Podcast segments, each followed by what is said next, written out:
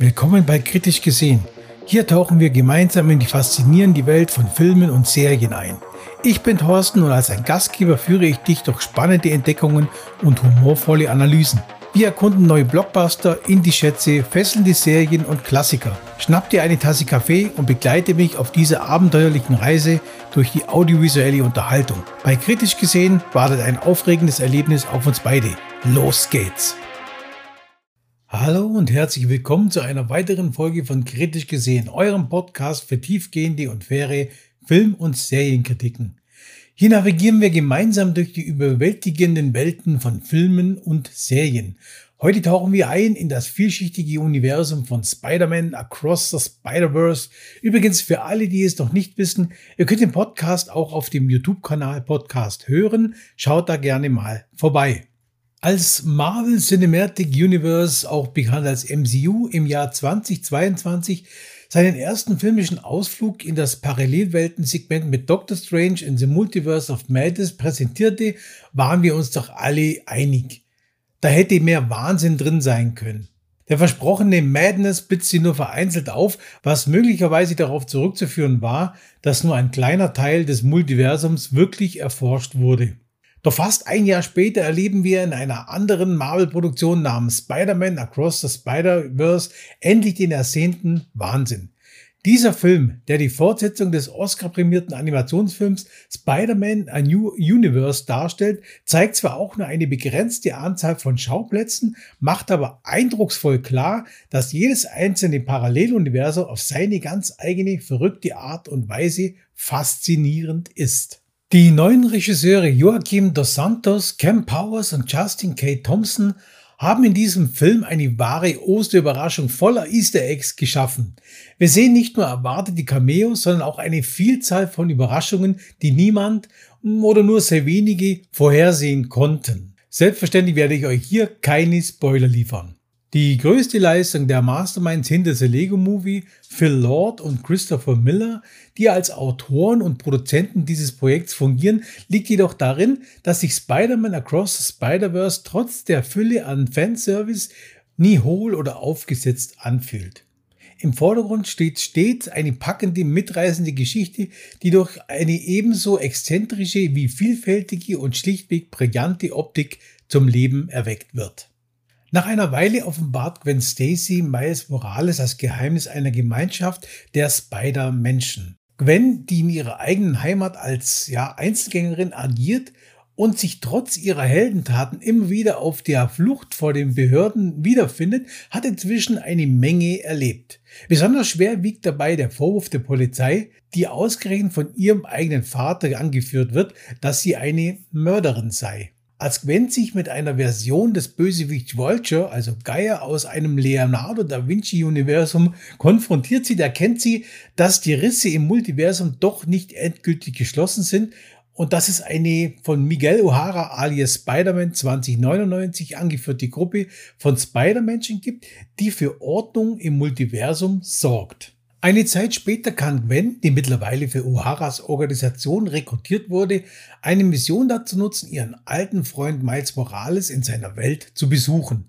Miles, der nach wie vor Probleme mit seinen fürsorglichen Eltern hat, findet sich gerade mitten in einer heftigen Konfrontation mit einem überraschend auftauchenden Schurken namens The Spot wieder und das ohne zu wissen, dass die gesamte Stabilität des Multiversums in genau diesem Kampf auf dem Spiel steht. Schon bald stellt sich die Frage, ob bestimmt die Opfer nicht gerechtfertigt sind, um das große Ganze zu beschützen. Wie kann man die bombastische Freude von Spider-Man A New Universe noch übertrumpfen? Hm? Nun, Spider-Man Across the Spider-Verse folgt dem klassischen Konzept von Fortsetzungen. Mehr von allem.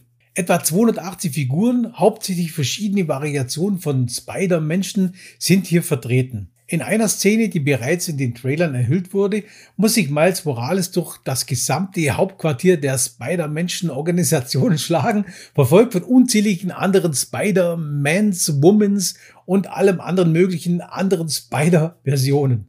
Aber in Spider-Man Across the Spider-Verse dient dieser große Ansatz nicht nur dem Selbstzweck, sondern ist stets ein Mittel, um etwas Neues zu erzählen und vor allem zu zeigen. Schon in der Eröffnungsszene erfahren wir nicht nur etwas mehr über die Hauptfigur Miles Morales, sondern wir bekommen auch Einblicke in das Leben der taffen und coolen Gwen, die ihren eigenen durchaus nicht unbedeutenden Probleme hat.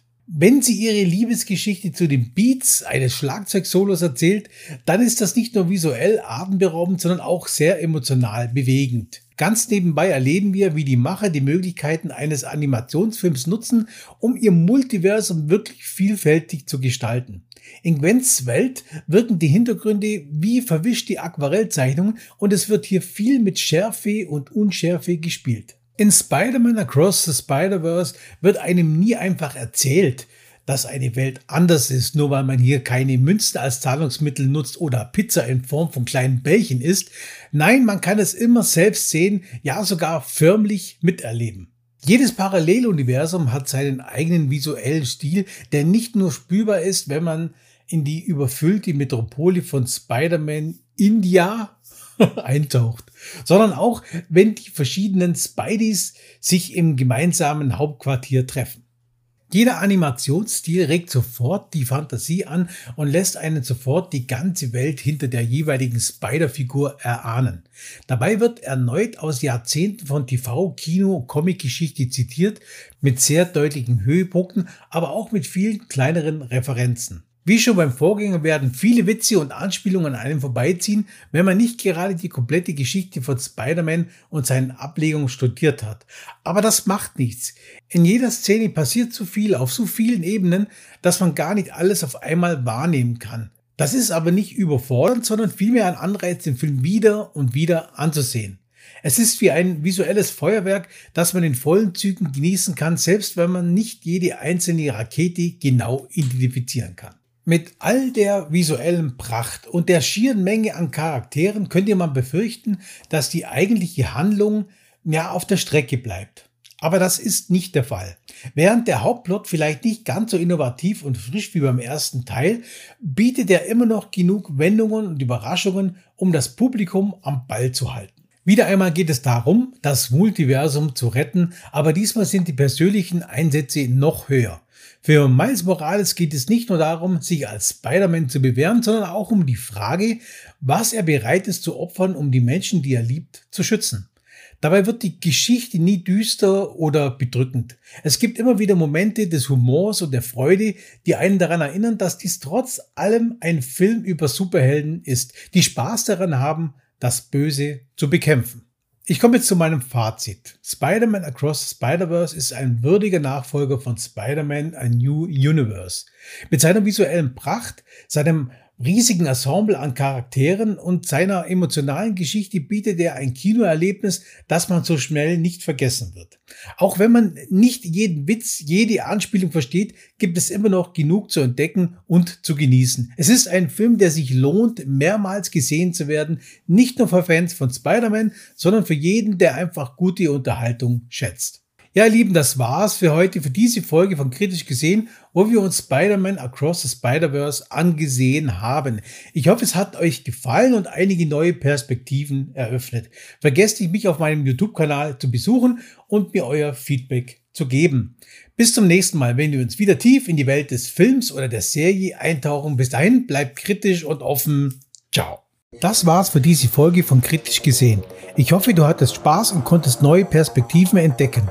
Vergiss nicht, diesen Podcast zu abonnieren und mir Feedback zu geben, um gemeinsam noch tiefer einzutauchen. Bis zur nächsten Folge. Bleib neugierig, kritisch und unterhalten. Ich freue mich darauf, bald wieder mit dir in die audiovisuelle Welt einzutauchen. Bis zum nächsten Mal und tschüss.